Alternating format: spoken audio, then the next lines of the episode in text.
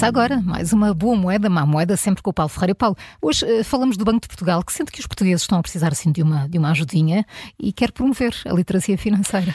É verdade, o Banco de Portugal é uma das, eh, das entidades, das instituições que se vai preocupando com a literacia financeira, uhum. ou com a falta dela, com o baixo nível de literacia financeira em Portugal, que tem custos económicos, torna as pessoas mais vulneráveis a maus negócios uhum. ou maus contratos eh, com os bancos, por exemplo, com, com fornecedores, com programas políticos também, não é? Acabam por ser votos menos esclarecidos. E o Banco de Portugal lançou, a pensar nisso, este é um tema recorrentemente, várias entidades vão colocando em cima da mesa, mas as coisas também não têm melhorado por aí além nos últimos anos.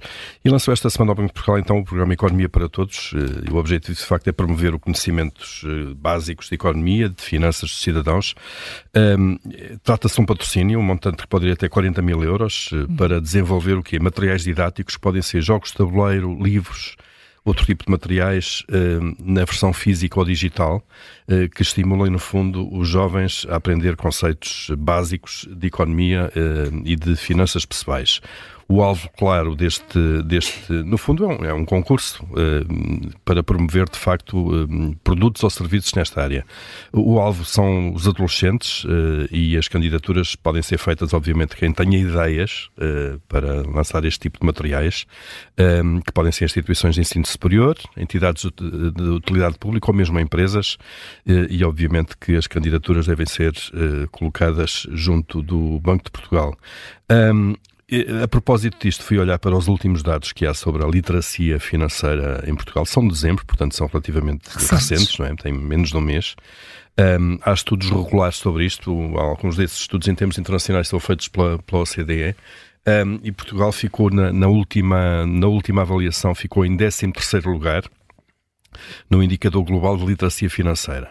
São inquéritos, no fundo, que se, faz, fazem, que se fazem à, à, população para, para perceber qual é o grau de conhecimento.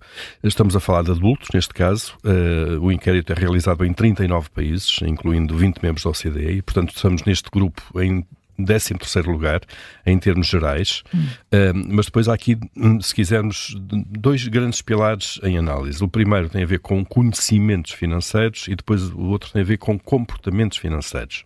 Se nós formos aos conhecimentos financeiros, Portugal aparece mais abaixo na tabela, 21 primeiro lugar, entre os tais 39 países. Uh, porquê? Porque uh, os conhecimentos demonstrados pelos portugueses não são assim tão bons. estamos a falar de perguntas sobre, por exemplo, o valor de juros a pagar num empréstimo de 25 euros por um dia, a relação entre a inflação e o custo de vida, uh, ou ainda a compreensão do que são juros simples ou juros compostos, por exemplo, ou do conceito de diversificação de risco. nós aqui, no conjunto destas perguntas, estamos abaixo da média desses países. Quando olhamos para os comportamentos financeiros, estamos bem acima e aí já estamos em 11 primeiro lugar. Isto é, sabemos pouco na teoria, mas na prática vamos dentro. Basicamente sim. somos, somos muito, muito intuitivos, não é? um, acabamos por ter melhores comportamentos do que os nossos conhecimentos uh, diriam. Uh, quando, que tipo de perguntas é que se fazem nesta questão da avaliação dos comportamentos, dos comportamentos financeiros? Um, Pergunta-se às pessoas se, se, se, iriam pedir dinheiro emprestado quando são confrontadas com um problema pontual de rendimentos insuficientes, por exemplo, se pagam as contas a tempo. Hum.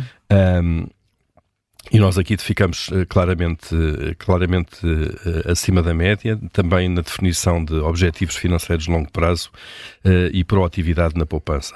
Ou seja, somos melhor no comportamento do que no conhecimento, somos intuitivos, basicamente, gostamos mais das aulas práticas do que das aulas teóricas, de alguma maneira, mas de qualquer maneira ainda temos muito a andar na literacia financeira e o Banco de Portugal, de vai facto, está a tentar, vai dar uma ajuda para sim. isso. Ferraria, boa moeda, má moeda. Amanhã há mais novidades.